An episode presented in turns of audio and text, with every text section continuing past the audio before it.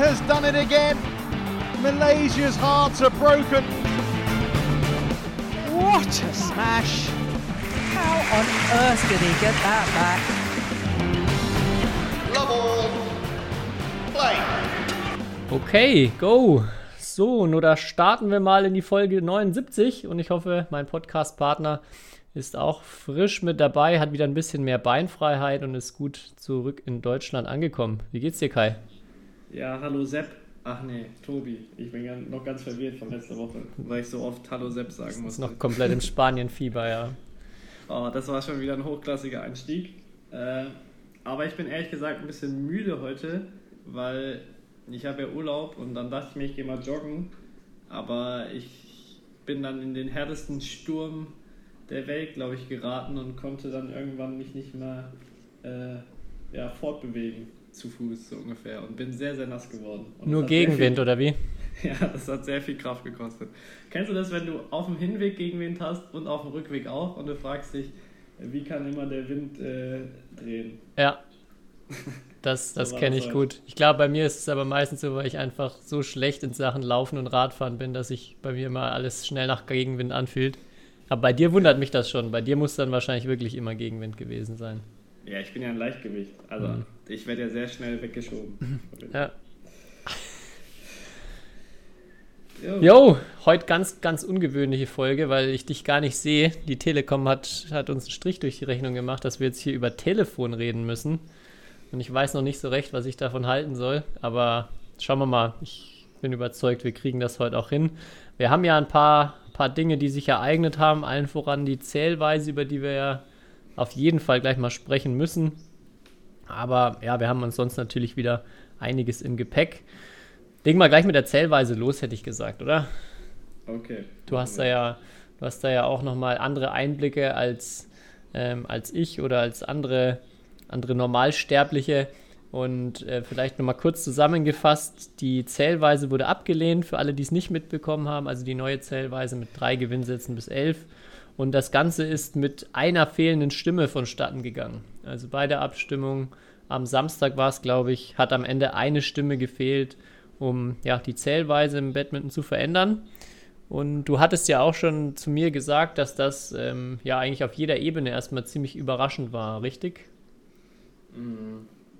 Ja, was heißt überraschend? Also ich glaube, im Vergleich zu dem, dem Zeitpunkt oder dem Mal, wo sie es schon mal versucht haben, denselben, dieselbe Zählweise einzuführen, ähm, waren sie halt viel besser vorbereitet und war auch viel mehr vorher öffentliche Überzeugung von halt wichtigen, wichtigen Leuten, ja. Also von Batman Europe, von Batman in Asien, das ja eigentlich die beiden wichtigsten Kontinente sind. Äh, die haben sich öffentlich dafür ausgesprochen, ähm, BWF natürlich auch. Ähm, ja, deswegen war das schon ein bisschen überraschend. Aber so eine Zweidrittelmehrheit ist halt äh, auch nicht ohne bei so vielen Mitgliedstaaten. Ja, das ist schon ein Ding, dass sowohl Europa als auch Asien dafür ist. Also von daher hat das für mich im Vorhinein auch ähm, ja gar nicht den Einschein gemacht, dass das abgelehnt werden, oder klar, dass es abgelehnt werden könnte, aber dass es schon extrem unwahrscheinlich ist, weil ich mich so gefragt habe, ja, wer hat denn da dann überhaupt so viel Stimmen, um dagegen zu stimmen? Aber scheinbar ist es dann irgendwann äh, irgendwie so gekommen. Weißt du, welche, welche Kontinente, welche Länder irgendwie vielleicht besonders dagegen waren oder so von der Abstimmung noch irgendwie genauere Einblicke? Nee, ich habe mich äh, die letzten Tage bemüht, da äh, sozusagen das Abstimmungsbild zu bekommen, aber das gibt's leider nicht. Also auch nicht für mich. Das ist, das konnte ich leider Verdammt. nicht, äh, nicht ähm, irgendwie aus dem Hut zaubern. Ähm, aber ich muss noch eine Sache, also Batman Europe und Batman Asien oder Asia haben sich ja dafür ausgesprochen, aber das heißt ja nicht, dass jedes europäische Land äh, dann dafür gestimmt hat oder jede, jedes asiatische, weil das ist nicht immer, also das ist nicht dasselbe, weil jetzt, das ist jetzt nur ein Beispiel, aber wenn der Präsident oder die Person, die für, ähm, für Mazedonien da abstimmt, wenn die halt äh, das, die alte Zählweise besser findet, dann stimmt die halt dafür ab, so ungefähr. Also da gibt es dann natürlich auch sehr, unter, also sehr unterschiedliche Entwicklungsstadien der ganzen Länder ähm, und auch sehr unterschiedliche Informations, äh, ja, irgendwie Flüsse und auch so vielleicht auch Leute, die sich darüber vielleicht nicht so viele Gedanken machen. Deswegen ist es, glaube ich, sehr schwierig, da vorher zu wissen beim Badminton, wie das so 100% abläuft. Aber trotzdem hat es mich überrascht, weil ja beim ersten Mal diese Abschwung voll der Reinfall war und dann dachte ich halt beim zweiten Mal wird dieser, also werden sie das mit vor allem mit dieser Off Offensive irgendwie äh, nur machen, wenn sie sich sicher sind, dass sie die Mehrheit bekommen. Und das hat leider nicht geklappt. Nee, wie, weißt du, wie die Stimmen da verteilt sind? Also wer hat, welches Land hat wie viele Stimmrechte? Bei der Abstimmung ja, glaube ich jedes Land eine. Aber Das heißt, Mazedonien hat genauso viel Stimmrecht wie China.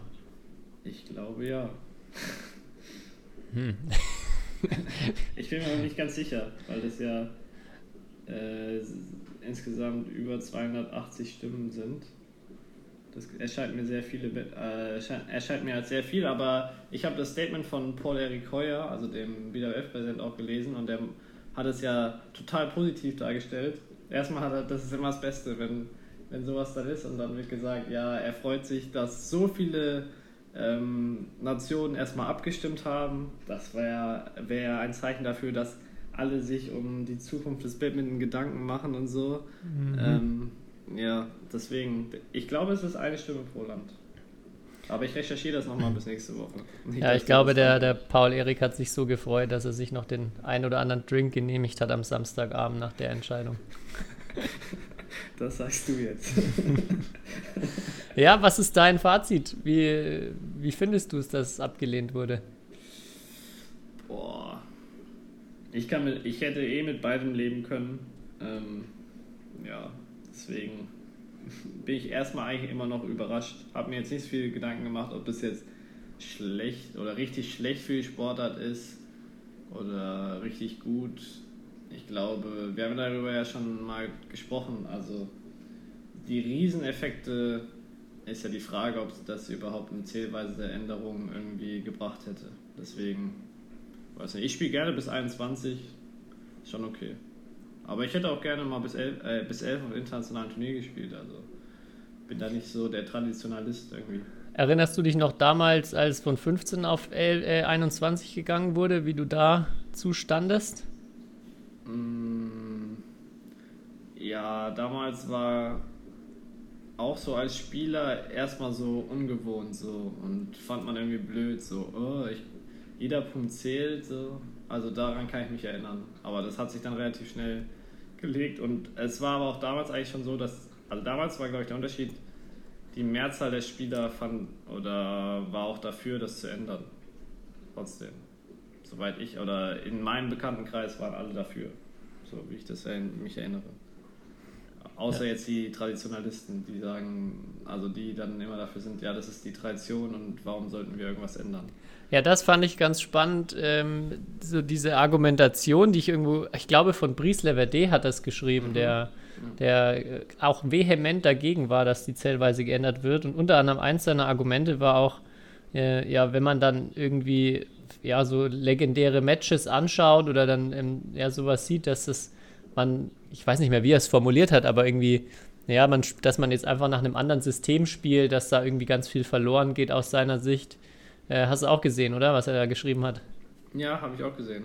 Äh, ist ein interessantes Argument. Darüber habe ich mir davor nicht so viele Gedanken gemacht. Eher, wie man jetzt so Dinge dann in der Rückschau, also so, das ist ja eher dann so ein Blick, ja, dann ist die Vergangenheit weniger wert. Aber ich weiß nicht, ob das der richtige Ansatz ist, ähm, weil es geht ja eher um die Gegenwart oder um die Zukunft. Also die ist ja wichtiger. Und wenn da man der Überzeugung ist, die, das hilft der Sportart, dann ist das, glaube ich, nicht das entscheidende Argument. So.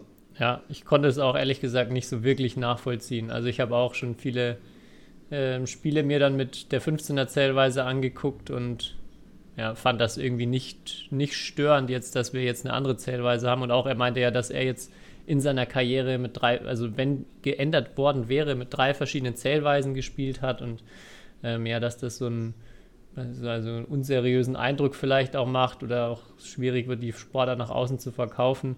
Ähm, ja, kann ich irgendwie ehrlich gesagt gar nicht mitgehen. Also ich finde, äh, kann, also natürlich, es wird wahrscheinlich, wahrscheinlich ein paar einzelne Personen geben, die dann sagen, hä, zählweise geändert, wobei ja, jeder, der nicht so sehr in der Szene drin ist, dem ist das doch herzlich wurscht, bis, also mit, mit welcher Punktevergabe da gespielt wird. Ich glaube auch. Und ich weiß nicht, ob irgendjemand, der Batman spielt, dann deswegen nicht mehr Batman spielt, weil er sagt, die Zählweise gefällt ihm nicht. Also wenn er das, wenn er das tut, dann äh, ja, weiß nicht, spielt das eh aus den falschen Gründen, glaube ich. Ich bin mir fast sicher, dass es da jemanden gegeben hätte. Zum, also ich glaube nicht viele, aber ich glaube tatsächlich, dass es solche, solche Leute gibt, die dann sagen, nee, das, das ist nicht mehr mein Sport. Ja. Ja, ist auch ihr gutes Recht. Also.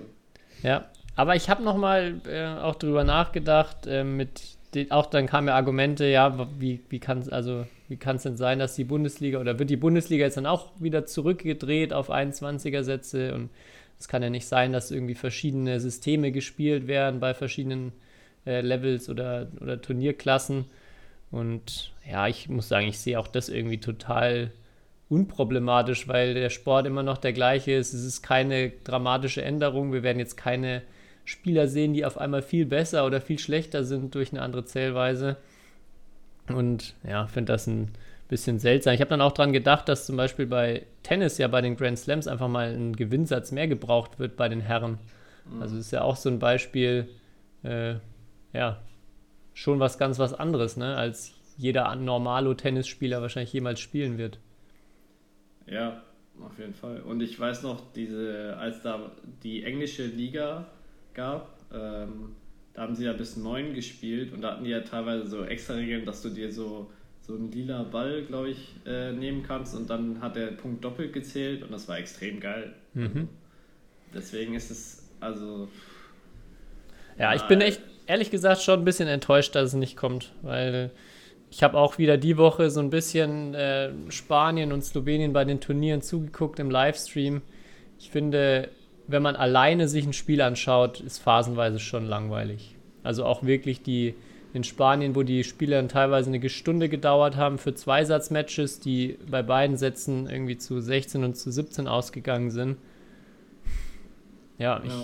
ich habe das nicht aus angeguckt, weil ich es sonderlich spannend fand, sondern mehr, weil ich irgendwie ja, angucken wollte, was machen die Spieler, was können die Spieler, aber ähm, kann ich mir nicht vorstellen, dass das ein Außenstehender so mega, mega attraktiv findet.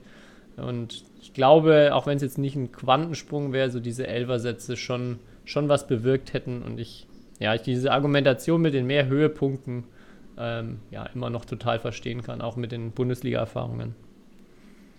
Ich muss auch zugeben, ich schaue nicht so, nicht so viel Batman, außer ich bin jetzt so ich kenne die Person, die da spielt, oder es ist Deu also jetzt, wenn Deutschland irgendwie spielt, so ein Teammatch, dann schaue ich das auf jeden Fall, aber so jetzt von Spanien, ja, wenn es nicht das Olympiafinale ist oder Olympische Spiele oder WM, dann schaue ich jetzt nicht Badminton aus, so, weil ich das so, ehrlich gesagt, weil ich das mega spannend finde, muss ich echt zugeben. Ja, ich, ich finde aber auch, was, was, mir, was mir dann aufgefallen ist, dass ich Badminton selten in der Gruppe schaue. Und das ja. finde ich, ist, macht ja auch immer einen riesen Teil des Sportschauens an. Jetzt im Moment natürlich umso schwerer, ähm, irgendwas gemeinsam zu gucken, aber ja, ich, also dann, dann habe ich auch oft das Gefühl gehabt, wenn man irgendwie mit einem Kumpel oder in einer Gruppe ein Spiel geguckt hat, dann ist es auch nicht so dramatisch, dass ein 21er-Satz auch mal so eine Durststrecke hat, in Anführungszeichen, oder eine Phase, wo jetzt nicht so viel Spannung dabei ist. Ähm, ja, weiß nicht, ich bin noch nicht, ich habe den Gedanken noch nicht so zu Ende überlegt, ob das vielleicht auch das allgemein ist, wo man hin sollte, dass irgendwie mehr gemeinsam noch Badminton geguckt, geguckt wird oder vielleicht gucken andere Leute ja auch schon sehr viel gemeinsam, dann ist es, denke ich, nicht so wild, aber ja, ich würde mir, wenn ich mir Spiele angucke, schon irgendwie kürzere Sätze wünschen. Hm, also ich wurde noch nie zu einer Grillparty eingeladen, um da Badminton zu schauen oder so, ehrlich gesagt. Ja, nächstes Wochenende, Kai kommst du vorbei, dann schauen wir uns Austria Open Finale an und ich grill ein bisschen für dich, okay? Klingt spannend. Machen wir. Hast doch eh Urlaub, oder? Ich habe Urlaub, ja. Hervorragend. Ähm, nee, aber was ich noch sagen wollte, ähm, oder so wurde ja auch teilweise online irgendwie kommentiert und ich habe mir darüber nochmal so ein bisschen Gedanken gemacht. dass so diese, diese Pausen im Spiel, also zwischen den Ballwechseln, irgendwie, ob die, ja, ich weiß jetzt nicht, wie zum Beispiel die Fernsehübertragung bei Spanien war, ob die richtig professionell war und so und mit Kommentator. Oder Ja. Man, ähm, ja, okay, aber halt so, sonst ist es halt schon echt so, also ist es auch echt lang, so ein Spiel. Muss ich wirklich sagen. Also bis 21. Und deswegen wäre diese Elfer-Zielweise für mich einfach ein Vorteil, so ein Badminton-Spiel mal zu schauen, weil du weißt, es, es dauert wirklich nicht viel länger als eine Dreiviertelstunde und wenn, dann ist es halt richtig geil, weil wenn so ein Spiel bis 11 äh, irgendwie richtig knapp ist, dann ist es ja, also dann ist es ja die ganze Zeit gefühlt spannend so. Ja, bei äh, French, ähm, jetzt, nee, nicht, doch, bei, äh, bei Spanish ähm, war dann Steen Pedersen als Kommentator, der wirklich super ist, aber meistens alleine, oder zumindest die Spiele, die ich gesehen habe, hat er alleine kommentiert. Und ja, hatten wir auch jetzt schon mehrfach, das macht es halt dann auch immer schwierig, wenn dann zwei Kommentatoren da sind, äh, dann können die immer noch ein bisschen reden in den ja nicht so dramatischen Phasen. Das macht es, finde ich, dann auch zum Zuschauen noch ein bisschen besser, aber hat da leider auch gefehlt. Ja, ich fände es cool, wenn allgemein irgendwie generell, man könnte ja auch in der Elfer-Pause mal einen Highlight, Highlight-Zusammenschnitt von einem anderen Halbfinale oder von irgendwas anderem zeigen. Oder mal ein Interview oder was auch immer. Das wäre, glaube ich, für die Übertragungen von den größeren Turnieren auch nochmal ziemlich cool. Ähnlich wie bei der NBA. Ja, genau. ich, also bei, wir sind ja beide große Basketballfans und da ist zum Beispiel auch, finde ich, wenn da jemand alleine ein Spiel kommentiert, niemals so gut, wie wenn da zwei Leute sitzen, egal ob man den Experten mag oder nicht. So Ja. Äh, und ja, apropos Playoffs, äh, ich habe gesehen, dass ja auch die in anderthalb Wochen Bundesliga ähm, diese, diese zwei Vierer-Turniere teilweise auch auf sportdeutschland.tv übertragen wird. Da bin ich auch mal gespannt, wie das. Das werde ich mir auf jeden Fall äh, mal anschauen und schauen, Mhm. ob das spannend ist oder nicht. Ja, Ich hoffe, dass es nicht nur eine Kameraperspektive ist. ja werden wir ich nochmal. Ich weiß gar nicht genau, wie der, wie der Stream sein wird, aber ja, ich werde auch mal auf jeden Fall, jeden Fall zugucken und gucken wir mal, was das wird. Ja, außerdem weiß ich, aber habe ich schon vergessen, wie alt die Gotha geworden ist. Also brauche ich mal wieder eine Auffrischung. Die hat vielleicht schon den 201. Geburtstag, dann gucken wir mal. Langsam wird es Zeit, ja. okay, tja, was ist jetzt unser Fazit? In drei Jahren nochmal äh, probieren. Ähm, Ja, wir müssen irgendwie an diese eine Stimme rankommen. okay.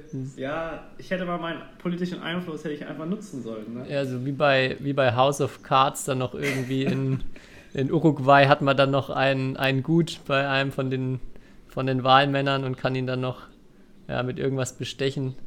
So, Mhm. Vielleicht lief es ja genauso andersrum. Vielleicht ist ja eine Verschwörung am Gange, die die alte Zählweise behalten will.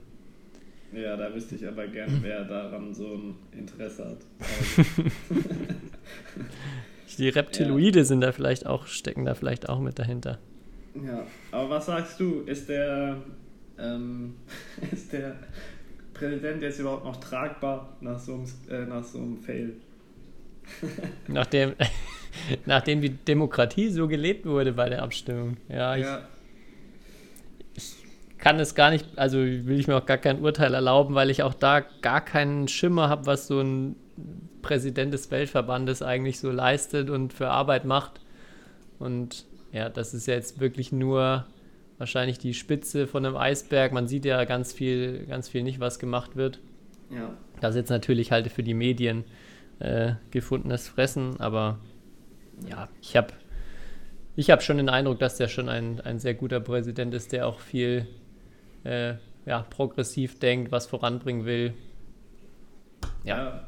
Er hat ja auch gesagt vor ein paar Jahren, dass das sein ultimatives Ziel ist, eigentlich die Zählweise zu Mhm. ändern oder Ja. moderner zu machen. Das stimmt, Deswegen, ja. Naja, vielleicht kann er es zum Ende seines, seiner Amtszeit jetzt nochmal probieren. Also, ja, schauen wir mal. Oder wir machen den Vorschlag, Tobi. Oder, oder er macht, äh, vielleicht ver- verändert das einfach, dass man jetzt mit jedem Punktgewinn zwei Punkte kriegt. und, und lässt das irgendwie so ganz, ganz heimlich bei irgendeinem Antrag einfließen, keiner merkt es und dann hat er fast das Gleiche erreicht. Ja, wäre auch nicht schlecht. Okay, ja. Aber was auch, ähm, ja, da irgendwie wurde ja auch die Bilanz vorgestellt vom Jahr 2020 und dass der Weltverband über 9 Millionen Verlust gemacht hat. Ich glaube, es sind US-Dollar, 9 Millionen US-Dollar. Auch eine verrückte Zahl auf jeden Fall. Ähm, und zeigt, was das äh, für eine besondere Zeit immer noch ist, gerade aktuell, und wie schwierig das ist für die Verbände und so weiter. Also echt 9 Millionen Verlust, das, ist, das hat mich auf jeden Fall. Äh, Aber in welchem Verhältnis? Was sind so normale ja, im Jahr, Zahlen? oder, ich glaube, geplant waren 4 Euro äh, Gewinn. Äh, nicht 4 Euro, 4 Euro wäre schön. Äh, 4 Millionen Gewinn. Aber also ist jetzt der Etat, liegt der bei 100 Millionen oder bei 500 Millionen oder also das ist ja Ich glaube bei ca. 30. bei 30 Millionen. Ja, okay, dann ist 9 Millionen Verlust schon, Das ist schon ordentlich. schon äh, eine Hausnummer, ja. Aber auch das werde ich nochmal recherchieren, Tobi. Ja, bitte. Ja. Nee, und dann habe ich nämlich äh, von vielen Leuten auch gehört, und ich weiß nicht, ob du da mehr Informationen auch zum Beispiel aus Bayern hast, ähm, aber dass es ja jetzt auch so wieder langsam Zeit ist, Mannschaften zu melden für nächste Saison. Und dass vor allem bei den Jugendmannschaften die Meldezahlen extrem, extrem niedrig sind. So, weil Okay. halt irgendwie durch die Pandemie und durch das Training halt irgendwie ja, die es echt schwer ist, Jugendliche am Sport zu halten. Ne? Und Ja, das kann ich mir sehr gut vorstellen, ja. Ja, die jungen Leute mit ihrer kurzen Aufmerksamkeitsspanne, die suchen sich dann natürlich direkt was anderes. Die werden alle, sie spielen jetzt alle nur noch Ego-Shooter. Und Ich, ich dachte, Im- Batman 3D oder wie ja, das aber, ja, Batman 3D, ja, stimmt. Haben wir sie leider alle dazu hingeleitet in der vorletzten Folge oder vor, vor ein paar Folgen. Nee, aber hast du davon auch schon gehört? Oder irgendwie? Nee, habe ich nicht gehört, aber kann ich mir natürlich total gut vorstellen, dass da, ja, also Vereinsspieler haben ja einfach seit einem Jahr teilweise nicht trainieren können und Ja. ähm, auch viele, viele Jugendliche sind jetzt wahrscheinlich gerade so auf dem Sprung, erstmals wieder auf die, aufs Feld zu gehen. Ich habe auch von vielen gehört, die äh, Batman aufgehört haben, auch relativ, also ganz gute Nachwuchsspieler auch, die ja einfach durch den, durch den Verlust von diesem ganzen sozialen Aspekt, dass man einige konnten sogar trainieren, aber halt dann nur in ganz kleinen Gruppen oder alleine vielleicht und ähm, ja, dass ihnen dann da keinen Spaß oder nicht mehr Spaß in dem Maße gemacht hat wie davor. Mhm. Also ich glaube, ja, da kommt einiges auf uns zu jetzt dann. Mhm. Und wäre der zehnjährige Tobi Wadenka, wäre der bei Batman geblieben oder hätte der sich was anderes gesucht? Oder hätte er einfach aus Zwang, weil es halt nicht anders ging, eine andere Sportart dann ausprobiert und hätte die cool gefunden? Ich glaube, dann, dann hätte ich Badminton Champion 2001, 2002 erfunden. dann hätte ich einfach schon ein bisschen früher angefangen und dann einfach die ganze Zeit durchgezockt. Wobei ich hätte ja nicht mal einen gehabt zum Spielen. Scheiße. Ja, ich weiß, also da Ja. bin ich jetzt, glaube ich, erstmal überfragt. Online-Gaming gab es noch nicht so, ne? Nee. Aber vielleicht wärst du dann der Erste gewesen mit deinem Pioniergeist, der so ein Online-Game erfunden hätte und dann gäbe es da jetzt Weltmeisterschaften. Könnte vielleicht. sein. Naja. Ja. Gehen wir zum Badminton-Alphabet. Wir haben heute den Buchstaben H und ich habe mir zwei Sachen ausgesucht, die auch, äh, glaube ich, von, von Zuhörern oder Zuhörerinnen eingesendet wurden. Und Punkt Nummer eins, Frage an dich, Halbfeld Einzel mit H. Was, wo denkst du oder wie würdest du ähm, dich selber ranken? Bei welchem Halbfeldbereich bist du am stärksten und wo bist du am schwächsten? Also wenn man am Halbfeld entweder auf das ganze Halbfeld spielt, nur ähm, ohne Vorderfeld, ohne Hinterfeld oder nur in der Mitte, also ohne vorne und hinten. Boah, Wo ist der Kai Schäfer am stärksten? Ich bin da in, in, wirklich in keiner Disziplin stark, muss ich zugeben. Weil meine, weil meine Gegner müssen sich immer zu wenig bewegen, Tobi. Okay. Also dann schon eher das ganze Halbfeld bei dir. Ja, aber ganzes Halbfeld finde ich schrecklich, weil da muss ich ja auch so viel laufen. Ähm, also, ja. Und dafür fehlen mir ehrlich gesagt die Gewinnerschläge auf dem halben Feld. Ähm, muss ich jetzt sagen, dann doch lieber Box. Mhm.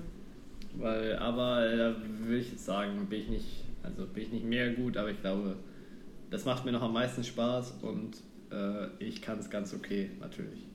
Weil ich glaube, ich auch ganz okay Badminton spiele, aber ja. Ich finde ohne Hinterfeld ziemlich cool. Halbfeld ohne Hinterfeld. Halbfeld ohne Hinterfeld. Mhm. Ja, ist dann halt sehr oft so ein Netzgefuddel, ne? Ja, Aber ist nicht deins.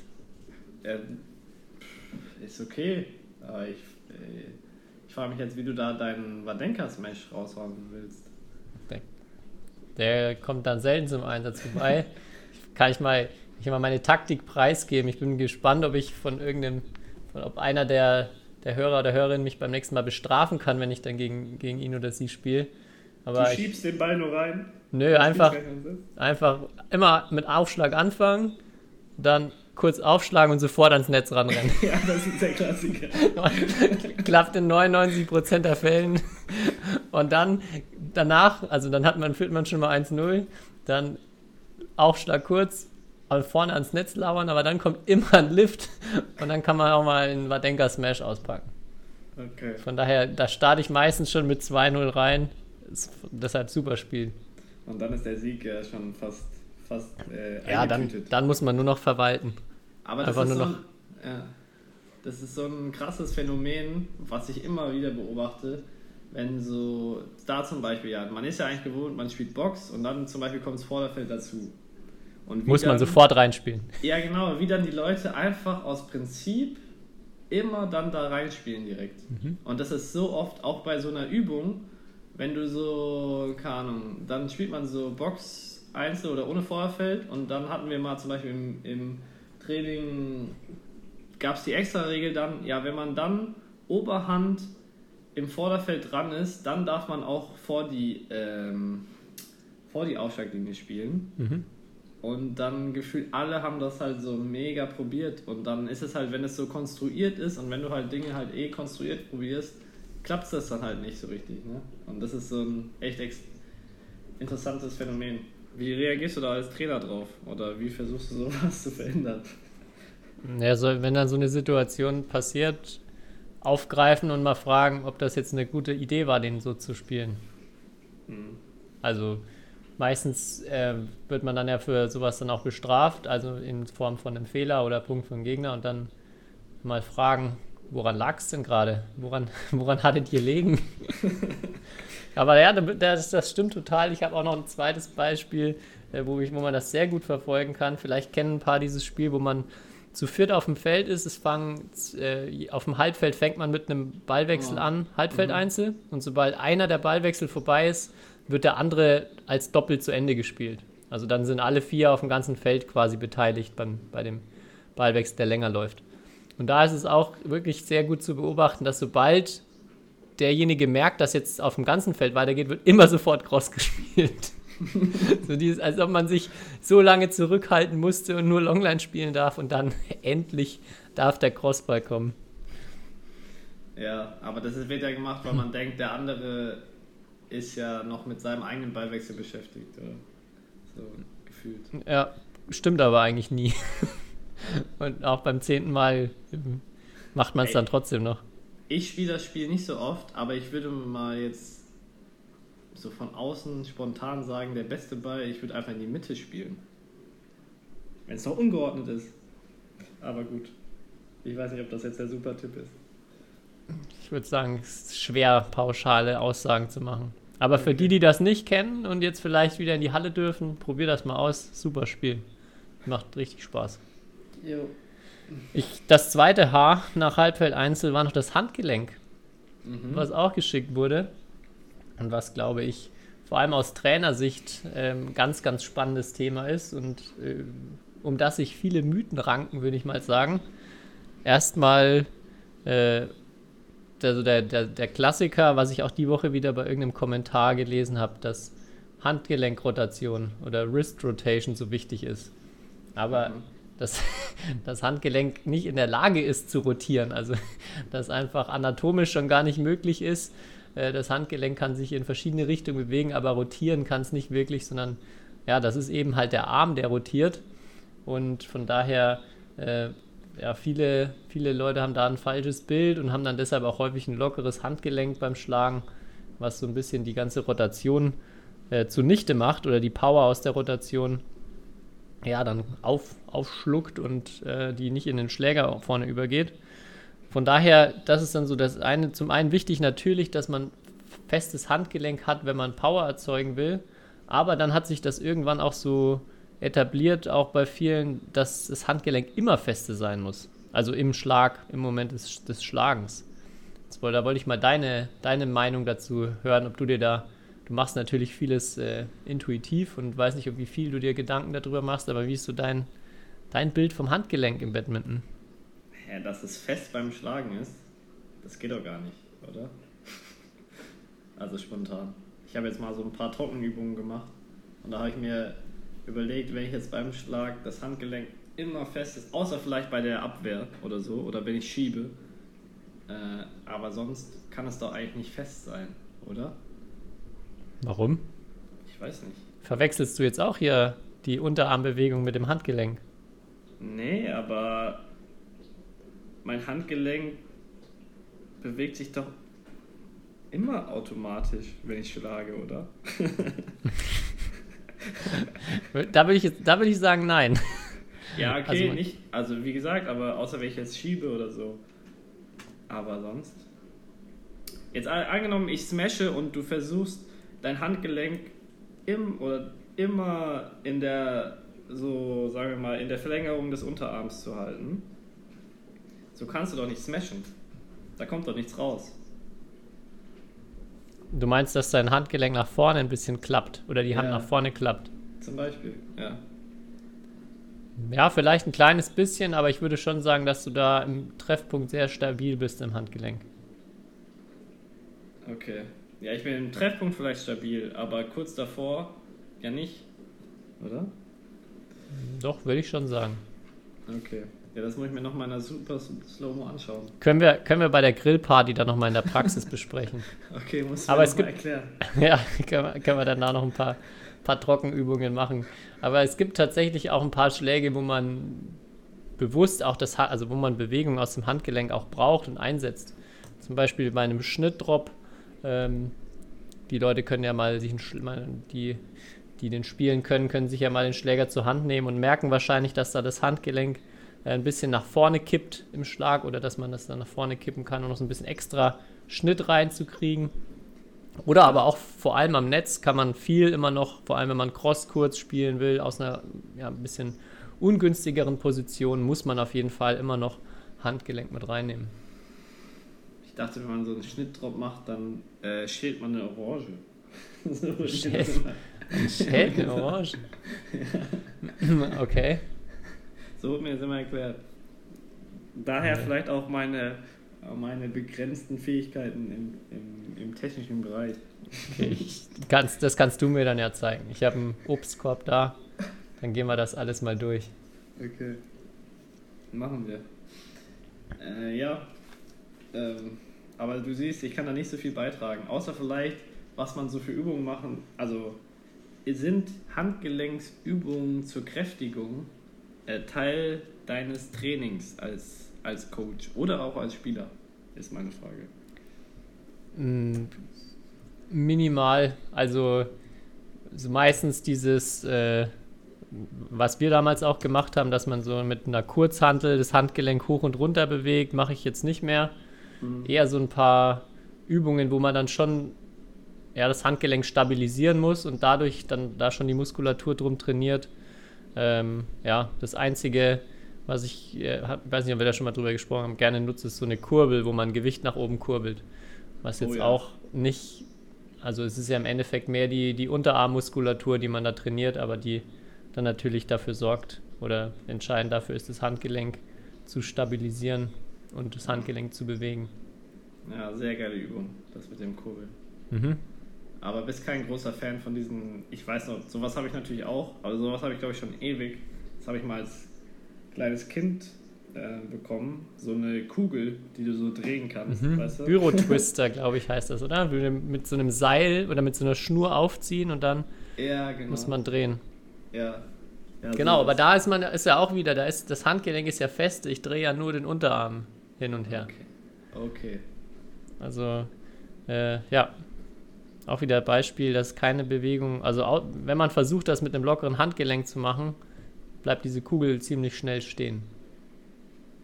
Okay, ja, ich werde das Ding nochmal rausholen und, äh, Mhm. ausprobieren. Vielleicht kannst du ja einen Gegenbeweis machen und dann Ja, dann stelle ich Ich das online. Auf jeden ja. Fall. ja, Ja. so viel zum Thema Haar. Ja, reden wir nicht über Hemd unter, unter, unter dem Shirt oder. Bist, bist du jemand, der ein Unterhemd manchmal beim Badminton anhat? Ich finde Was? schrecklich. Unterhemd.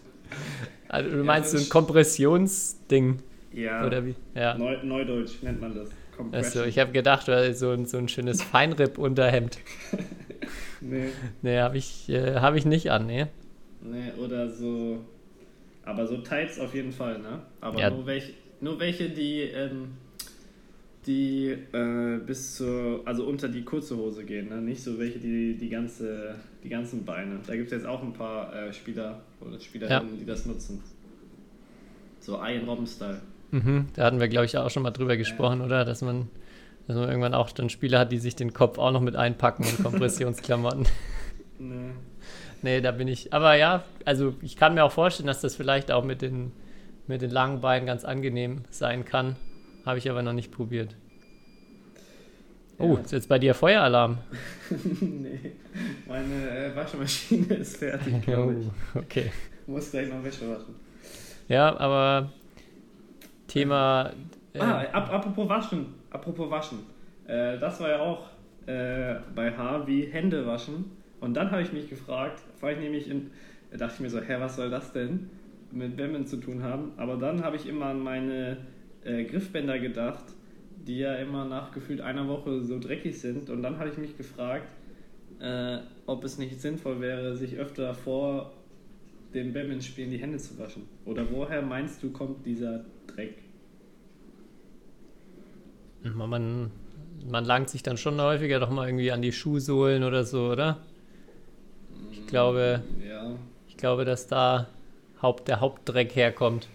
okay. Also müsste ich nach jedem Ballwechsel meine Hände waschen. Das wäre natürlich, wäre natürlich für, für Corona Mhm. Ja, oder, ideal. oder du für- holst dir, holst dir Kompressionshandschuhe oder so.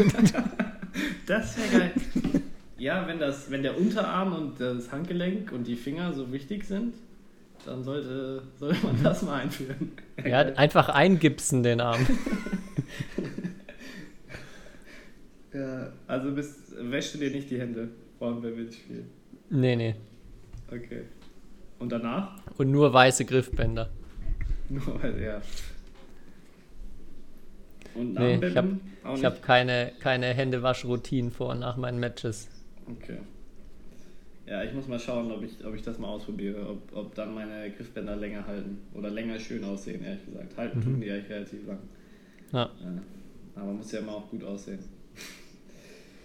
Okay. Ich, ich habe von letzter Woche, als du das ähm, reingebracht hast, dass es nicht so die Spielertypen gibt oder die Bezeichnungen im Badminton. ja. Ähm, was zum einen mir direkt noch eingefallen ist, der klassische Hardhitter, den es ja ähm, Stimmt, auch beim gibt's. Tennis gibt. Das, Ja. äh, beim Badminton ja, macht da genauso Sinn. Glaube ich, könnte man auch noch mehr, ähm, mehr in den Kategorie reden. Aber meine Schwester hat mir noch geschrieben und das äh, fand ich ganz lustig. Sagt dir denn, äh, kennst du die, die Rede, wenn oder ähm, die, die Formulierung einen Bauern spielen oder einen Bauern schieben? nee. Kennst du das nicht? Vom Kartenspielen oder Nee, vom Badminton.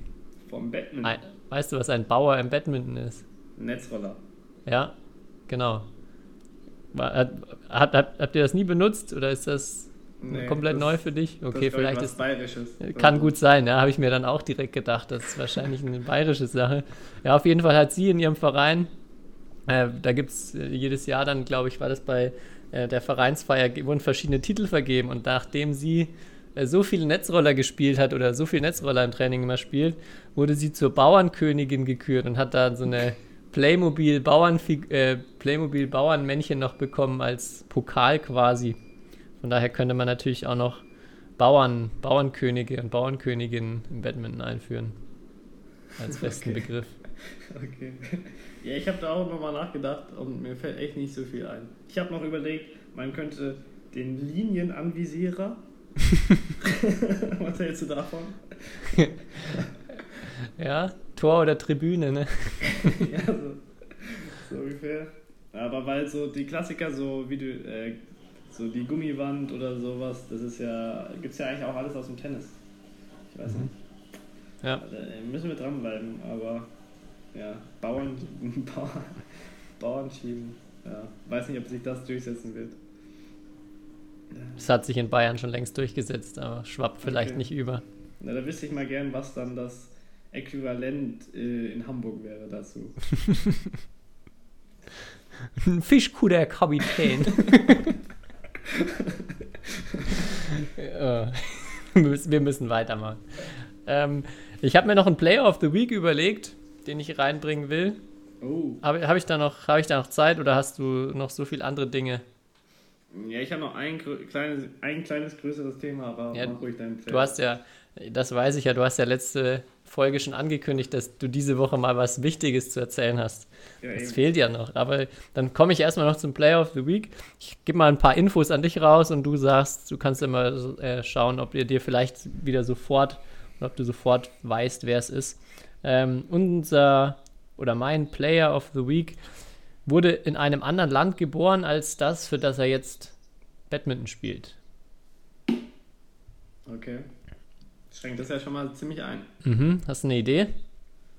Äh, ist, ja gut, da, nee, ja, ich habe ein paar Ideen, aber äh, da gibt es ja schon ein paar, die da die Nation gewechselt haben. Mhm.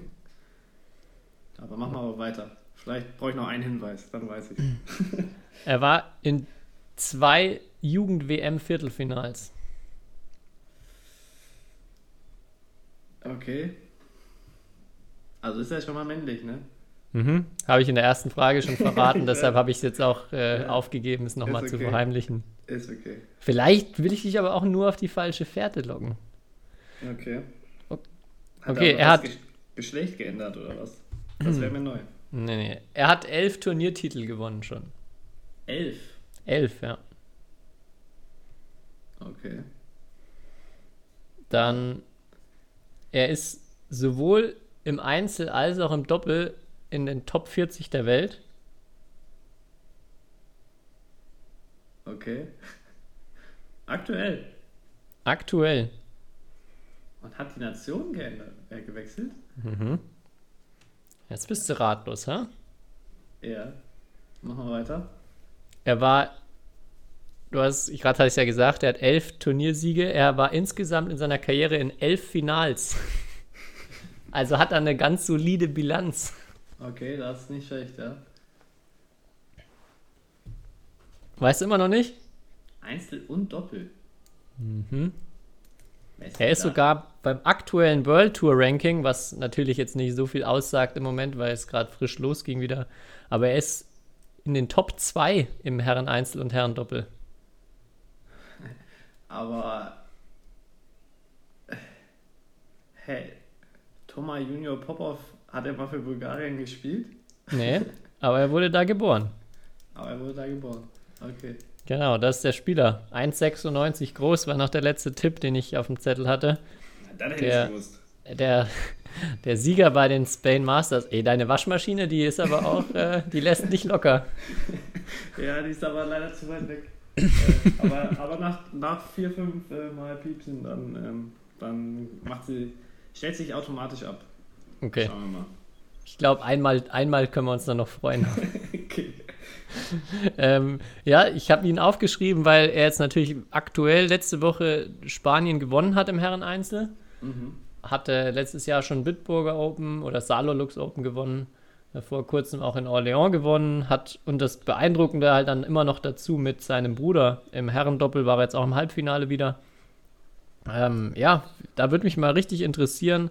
Sprecht ihr darüber, dass äh, ja, also er ja offensichtlich zwei Disziplinen sehr erfolgreich gemeinsam spielen kann und so, also wo auch Einzel mit dabei ist, was ja sonst extrem außergewöhnlich ist. Mhm. Ähm, ja, ist, ist ja bei euch oder generell die, die Pop-Offs, redet ihr über die beiden im, The äh, im Training?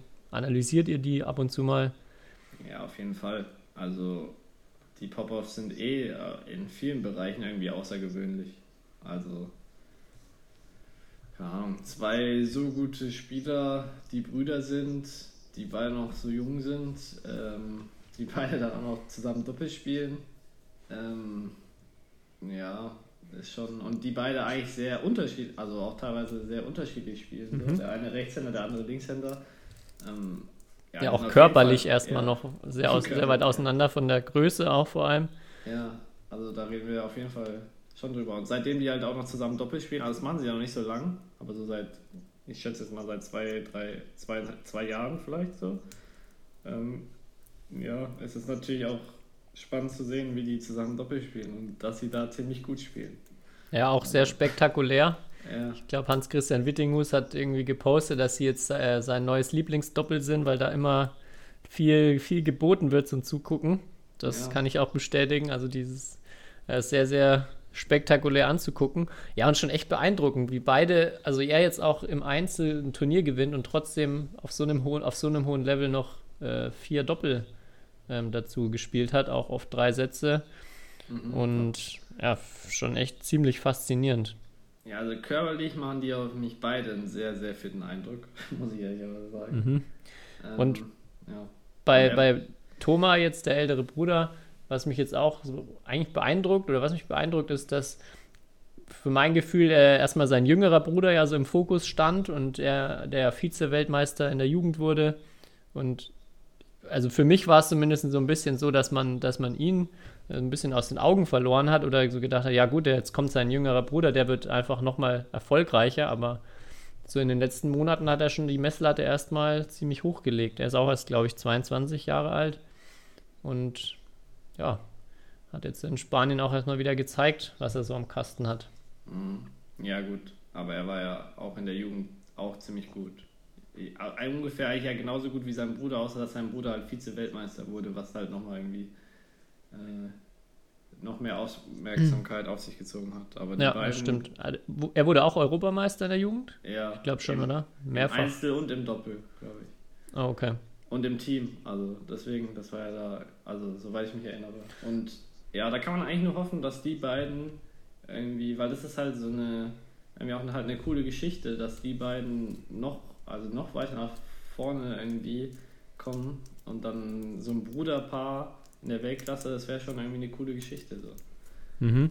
Und äh, aus Europa, also nicht aus Dänemark so. Ähm, ja, extrem spannend. Extrem spannendes Projekt und extrem interessant auch, da, weil sie ja von ihrem Vater gecoacht werden, äh, der auch ein ganz guter Spieler war. Ähm, aber ja, und der dann immer mit auf den Turnieren, sie ja meistens auch coacht und so. Echt, echt, echt interessant, ja. Und überlegt ihr jetzt auch ein bisschen mehr Doppel zu spielen? Ja, also ich hätte schon Lust, irgendwie Doppel zu spielen. Aber ja, das Argument ist ja immer, man verliert, man verliert schon Energie fürs Einzel. Mhm. Aber ja, ich habe zum Beispiel auch mit, äh, kennst du ja auch Lucas Corvet, ist ja auch ein Franzose, der jetzt auch nicht mehr Einzel spielt, sondern nur noch Doppel. Äh, Mhm. Der ist ja mein Jahrgang. Mm, Und ich dachte, ich habe mit ihm gesprochen und dachte halt so, er spielt jetzt nur noch Doppel, weil er irgendwie körperlich, also soll jetzt nicht despektierlich gegenüber Doppelspielern klingen, aber weil er vielleicht körperliche Probleme hat oder so. Ähm, aber er meinte, nee, er wollte schon die ganze Zeit äh, jetzt ins Doppel wechseln, weil er halt im Einzel irgendwie nicht mehr weiter nach vorne gekommen ist.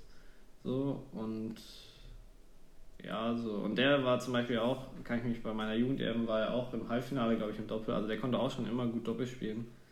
Ähm, eigentlich ist sowas, ich finde sowas extrem spannend, wenn, wenn Leute Einzel und Doppel spielen. So.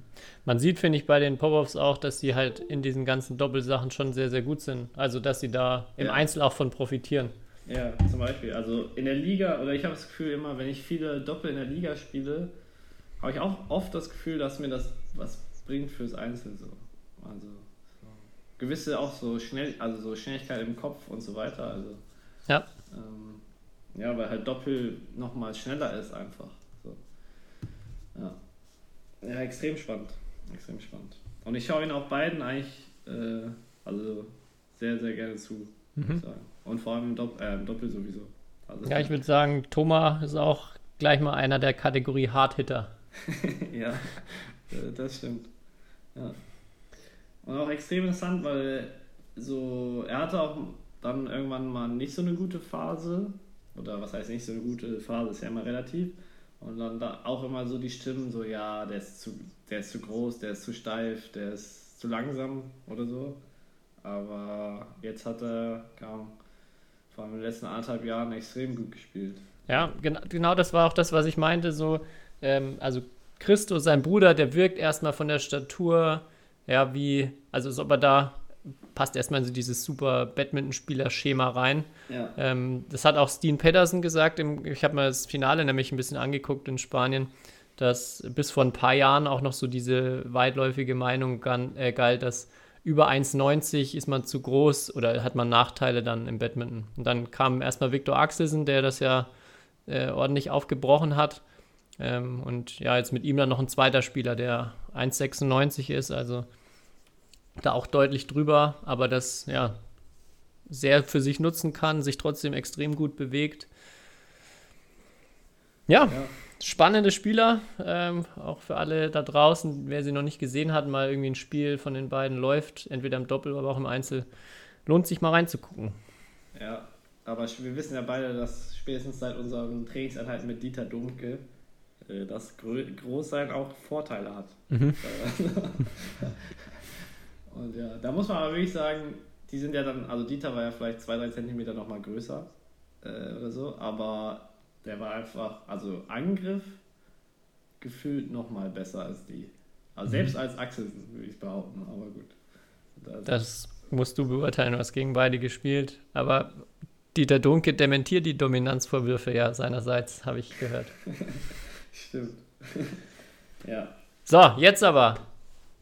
Hau einen raus. Warum, warum hören die Leute diese Folge? Warum hören sie diese Folge? Was ich, hoffe, ich hoffe, weil sie Spaß daran haben. Ähm, und ja, aber wie ich ja letzte Woche schon angekündigt habe, ähm, hatten wir jetzt am Montag ähm, den Release von unserer Spendenseite. Und zwar von was ist jetzt die Frage? Und zwar, wir hatten ja vor einem Jahr, das ist wahrscheinlich schon ein bisschen länger her, Miranda Wilson hier zu Gast, ähm, wo wir auch viel über so Nachhaltigkeit und so weiter gesprochen haben. Ähm, und dann haben wir, ja, kam Miranda so vor einem halben Jahr irgendwie mit der Idee auf mich zu, halt im Badminton was konkret zu machen. So in dem Bereich. Und nicht, ich meine, ich sitze ja auch zum Beispiel wir haben ja heute am Anfang der Folge viel über Politik gesprochen. Ich sitze da in, in irgendwelchen politischen Gremien, aber manchmal dauert das einfach in Verbänden oder so, ist das sehr mühsam, weil es hört sich jetzt so platt an, aber man muss sich Mehrheiten besorgen. Zum Beispiel, ähm, um halt auch so eine Zählweise zu ändern, aber halt auch, wenn man irgendwas im Bereich Nachhaltigkeit machen will. Ähm, und dann haben wir uns halt überlegt, okay, warum machen wir nicht selbst oder stellen wir nicht selbst was auf die Beine? Ähm, und das hat jetzt ungefähr ein halbes Jahr Vorbereitungszeit gedauert. Sehr viele Gespräche mit irgendwelchen Partnern ähm, geführt. Und jetzt seit dieser Woche sind wir sozusagen offiziell am Start mit dem Projekt Badminton Earth. Ähm, und das ist mir auf jeden Fall ein Riesenanliegen, ähm, dass die Leute A davon mitbekommen, dass sie, wenn sie wollen, sich äh, beteiligen ähm, ja, wir werden in Zukunft auch noch viel mehr Aktionen machen. Ähm, ja, und konkret machen wir halt aktuell oder haben wir ein Projekt im Kongo gestartet, wo wir halt mit dem Geld, was über Spenden und so weiter reinkommt, dort Bäume pflanzen. Ähm, ja, wir pflanzen aber nicht nur Bäume, sondern wir sorgen auch dafür, dass da die Leute mit Strom versorgt werden, mit Solarenergie in dem Fall, weil halt viele Leute vor Ort nicht mal Stromquellen irgendwie besitzen, vor allem in Schulen oder so nicht. Ähm, also ein Riesenproblem. Ähm, und ja, und allgemein halt gegen den Klimawandel Bäume pflanzen, ähm, ein, ja, wenn man es in den geeigneten Mengen macht, ein effektives Mittel auf jeden Fall ist. Und ja, allgemein habe ich ja schon mal hier, oder wir haben ja schon öfters darüber gesprochen, dass unsere Sportart halt viel zu, ja, viel zu ressourcenverschwenderisch ist. Ähm, ja, und allein durch unsere Bälle, ich meine, mein, mein Lifestyle, durch mein Fliegen, ähm, ich habe nochmal extra nachgeschaut, oder im Zuge der, ja, wie wir das alles geplant haben, haben wir dann halt geschaut, okay, wie viel Tonnen CO2 verbrauchen wir denn so pro Jahr an Flug, äh, mit unseren Flügen zu Turnieren allein? Und dann kam bei mir eine sehr, sehr schockierende Zahl raus in meinem Olympia-Quali-Jahr von über 25 Tonnen äh, CO2. Und da muss man sich überlegen, dass so im Schnitt, wenn wir dieses 1,5 Grad Ziel eigentlich erreichen wollen, ähm, ja, man nur oder jeder Mensch bis 2050 im Jahr nur noch 1,5 Tonnen CO2 übrig hat. Ähm, und ja, da sieht man, dass ich mit, mit einem Jahr Badminton spielen extrem weit drüber liege und deswegen ist es eigentlich nur logisch, dass ich meine Flugkosten ähm, kompensiere. Und ja, so haben wir halt angefangen. Dann haben wir uns mit unser oder im Nationalteam um, äh, umgefragt, äh, wer sich gerne beteiligen will ähm, und halt auch seine Flugkosten äh, kompensieren will oder teilweise kompensieren will. Ja, und dann sind ein paar Leute zusammengekommen und dann äh, haben wir das jetzt so gestartet. Ich hoffe, ich habe jetzt nicht zu lang geredet. Nee, ich finde das Projekt auch äh, unglaublich cool. Ähm, ich bin gerade selber auf der auf eurer Website auch unterwegs. Du meinst man ab seit der Woche kann man jetzt spenden. Genau, ja. Und ähm, ich glaube, sportsfortrees.com ist die, die Seite, oder? Ja, genau. Wir haben, das, das Coole ist, äh, also die Umsetzung vor Ort läuft über die Senaga Foundation. Das ist halt eine Organisation, die sich die verschiedenen Projekte in, äh, in Entwicklungsländern macht und die da auch sehr viel Erfahrung haben und die auch da unser erster Ansprechpartner sind, wenn es so um die Umsetzung geht.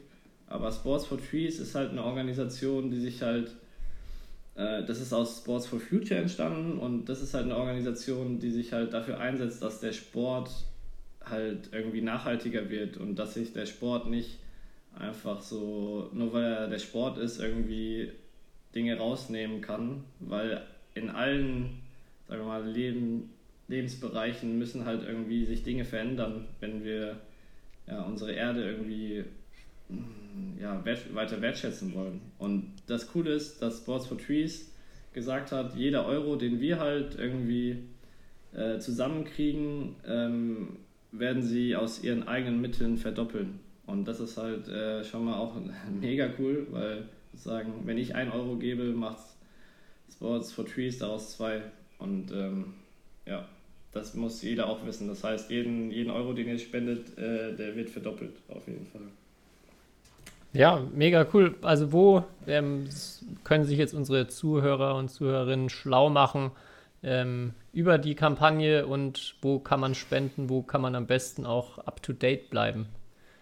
Ja, am besten ihr folgt, also wir haben einen Instagram-Account äh, extra gemacht, ähm, wo wir halt äh, auch sehr viele Informationen über das Projekt in Zukunft irgendwie ähm, teilen werden, wo wir auch uns fest vorgenommen haben, dass wir sehr transparent sein wollen, äh, was mit dem Geld passiert.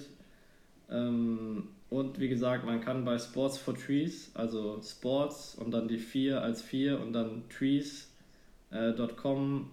auf gelangt man auch äh, auf unsere Spendenseite und ähm, da stehen dann auch die Kontodaten und so weiter. Aber das ist auch alles bei Instagram verlinkt, also für alle, alle, alle Jugendlichen, äh, die sollten uns auf Instagram auf jeden Fall folgen. Ähm, und ich sehe gerade, aktuell haben wir eine, schon eine Fläche von 30 äh, Badmintonfeldern äh, zusammen. Ähm, und ja, also 30 Badmintonfelder an, an neu gepflanzten Bäumen. Das ist schon mal ordentlich, wenn man sich überlegt, wie, wie groß so eine, wie nennt man das, Dreifach-Feldhalle ist in Deutschland. Mhm. Ähm, ja. ja Aber du musstest, ich schaue nur Galileo, du musstest mir einen Fußballfelder bitte umrechnen, Kai. Nee, wir wollen ja, wir, das ist ja, ist ja ein reines Badminton-Projekt und das ja. soll ja sozusagen für unsere Sportart stehen, Leute aus unserer Sportart sich daran beteiligen, in Zukunft halt auch am besten Vereine, Spieler, also auch jeder, der da Ideen hat, ähm, irgendwie wie man, was man für Aktionen machen kann und wie man halt auch als Verein vielleicht auf gewisse Dinge achten kann, wie man, äh, wenn ihr Ideen habt, wie ihr Bälle zum Beispiel irgendwie wiederverwendet und so weiter. Äh, also das, darum geht es ja auch. Also wir wollen damit, damit irgendwie aufmerksam machen ähm, auf die Thematik, aber halt auch irgendwie Dinge im Alltag langfristig verändern. So. Und ja, das ist uns extrem wichtig. Und ich hoffe, dass da sehr viele Menschen äh, dabei helfen werden. Ja, sehr cool. Ich hoffe auch. Ja, und vielleicht Meine machen wir Spende- mal hier eine Aktion auch mit Shuttle Talk oder so. Oder vielleicht lasse ich mich mal 1000 äh, Bälle in, im Ballmaschinentraining ums Feld hetzen und dann, äh, dann wird pro, Ball was gespendet. Da werden wir auf jeden Fall in Zukunft noch weitere Aktionen machen. Also es ist keine einmalige Aktion, sondern das ist schon so darauf ausgelegt, dass äh, das über Jahre oder Jahrzehnte äh, weitergehen soll. Ja, cool. Dann damit der Aufruf an euch. Fleißig spenden. Sehr, sehr cooles Projekt. Wie Kai auch gerade gesagt hat, Spenden werden verdoppelt. Und ja. du kannst ja dann, oder wir werden unter der Folge auch nochmal den entsprechenden Link einbauen, damit ihr das auch findet. Ja, sehr gerne. Gut. Und wie gesagt, wenn mehr Informationen findet ihr eigentlich im Internet, wenn ihr Badminton Earth, so heißt das Projekt, also Badminton und Earth zusammengeschrieben, ähm, wenn ihr das googelt oder wenn ihr das auf Instagram eingibt. Ja. Und ansonsten irgendwie entweder mich oder Miranda anschreiben, dann wir helfen auch immer gerne. Okay. Das war doch ein sehr gutes Schlusswort für heute, oder? Ja, ich, ich kann eh kein besseres Schlusswort heute finden. Dann machen wir hier Schluss. Perfekt, Kai. Okay, alles klar. Wir hören uns nächste Woche wieder. Ne, wir sehen uns ja am Wochenende zur äh, Badminton Grill Party. Ja, die Frage, ob wir Badminton schauen oder doch Basketball, ne? Das verraten wir nicht. Badminton, natürlich, Badminton. Es läuft ja nicht zeitlich parallel. Okay, sehr gut. Dann Also, bis nächste mach's Woche. gut. Ciao, ciao. Ciao. History is made. Lin Dan has done it again. Malaysia's hearts are broken. What a smash! How on earth did he get that back?